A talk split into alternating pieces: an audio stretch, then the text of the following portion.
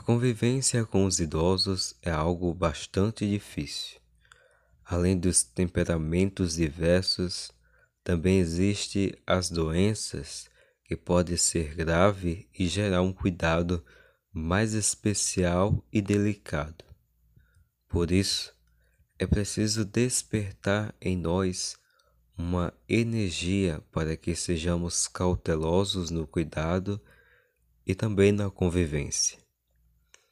Existe muito da paciência, mas é nessas horas que devemos lembrar que outras pessoas já foram pacientes conosco. O próprio Deus é paciente com todos nós. Sejamos também pacientes com os nossos idosos. Você também é responsável pela salvação daquela pessoa